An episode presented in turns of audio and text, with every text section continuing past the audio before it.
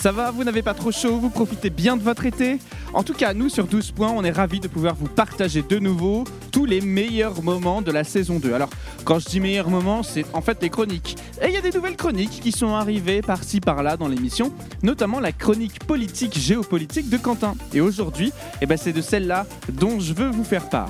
Alors, j'espère que vous allez passer un bon moment à réécouter ce billet. En attendant, n'hésitez pas à vous abonner à notre club 12 points pour nous aider et soutenir la saison 3 de l'année prochaine et être au courant de tout en avant-première. Française, Français, Mes chers compatriotes, How dare you! Alors les amis, depuis le début de cet épisode, nous parlons de chansons de l'Eurovision qui ont un message politique dans leurs paroles ou leur mise en scène. Mais pour cette chronique What the fuck, je souhaiterais vous raconter l'histoire incroyable d'une chanson de l'Eurovision qui, dans ses paroles et son propos, n'est absolument pas politique, mais qui pourtant a été utilisée à des fins politiques. Et quelle plus belle utilisation politique que celle consistant à être la chanson qui donnait le coup d'envoi d'une révolte politique.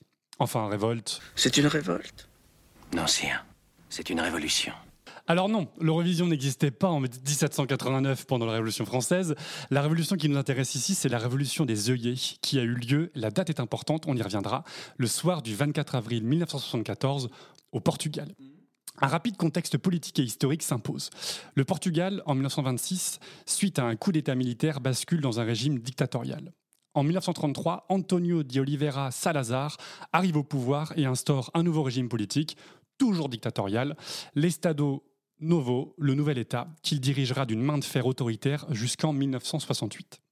Date à laquelle Marcello Caetano lui succède au pouvoir jusqu'à cette belle soirée du 24 avril 1974. On est dans secret d'histoire hein, quand même, attention. Alors Vincent, Thomas, Fabien, je vois vos regards interloqués et comme Cyril Ferraud, vous vous dites Je vois pas le rapport avec la choucroute là. Alors pour le moment, effectivement, quel est le rapport avec l'Eurovision? Vous me direz. On y arrive justement. Quelques semaines plus tôt, le 6 avril 1974 à Brighton, à l'Eurovision 1974 organisée au Royaume-Uni par la BBC, voit le sacre d'un tube eurovisionnesque par excellence, le fameux Waterloo du groupe ABBA.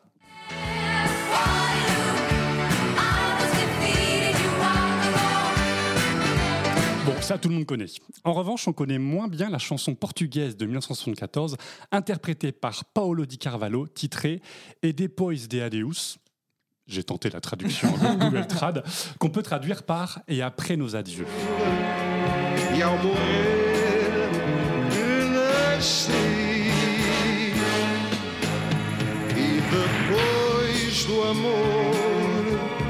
Bon alors voilà, Paolo nous, nous chante une belle balade portugaise sur la fin d'une relation amoureuse avec sa bien-aimée. Bref, rien de très politique là-dedans.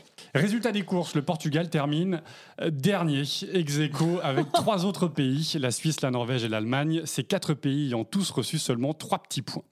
Pourtant, la chanson de Paolo de Carvalho va rentrer trois semaines plus tard dans l'histoire politique et, populaire du Portugal. Depuis de longs mois déjà, la situation politique et économique est très instable au Portugal. Plusieurs tentatives de soulèvement populaire et de coups d'État militaire échouent.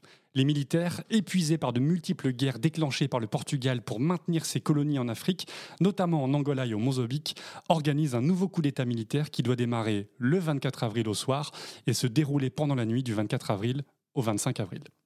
Reste à trouver un signal pour que tous les membres du MFA, le mouvement des forces armées, se lancent au même moment partout au Portugal à l'assaut des endroits stratégiques et des institutions politiques afin de renverser la dictature.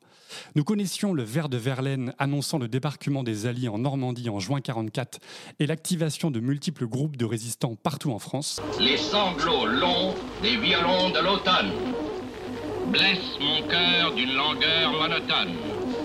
Je répète, blesse mon cœur d'une langueur monotone.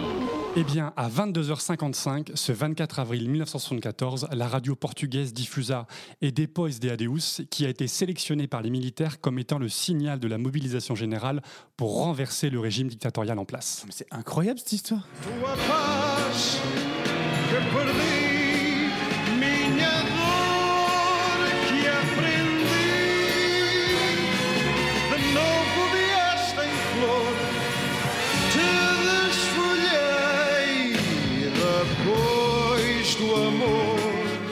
d'État militaire est un succès. Après deux ans de transition politique complexe, en 1976, la démocratie est de retour au Portugal. Pour commémorer cette révolution des œillets, le 25 avril est dorénavant un jour férié au Portugal, nommé la fête de la liberté. Et comme dirait Lisa Angel, N'oubliez pas, n'oublions pas que tous les pays participants à l'Eurovision, passés et présents, ne sont pas que des démocraties. Certains sont même clairement des dictatures. On pense notamment à la Biélorussie ou à l'Azerbaïdjan. Alors espérons que dans un futur proche, une chanson venant d'un de ces pays puisse avoir le même retentissement et puisse déclencher une nouvelle révolution et faire tomber ces régimes autoritaires et dictatoriaux pour qu'enfin advienne leur fête de la liberté.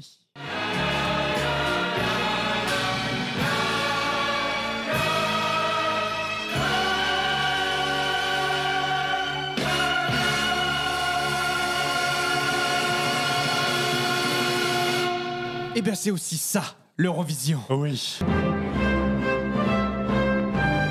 Française, Français, au revoir.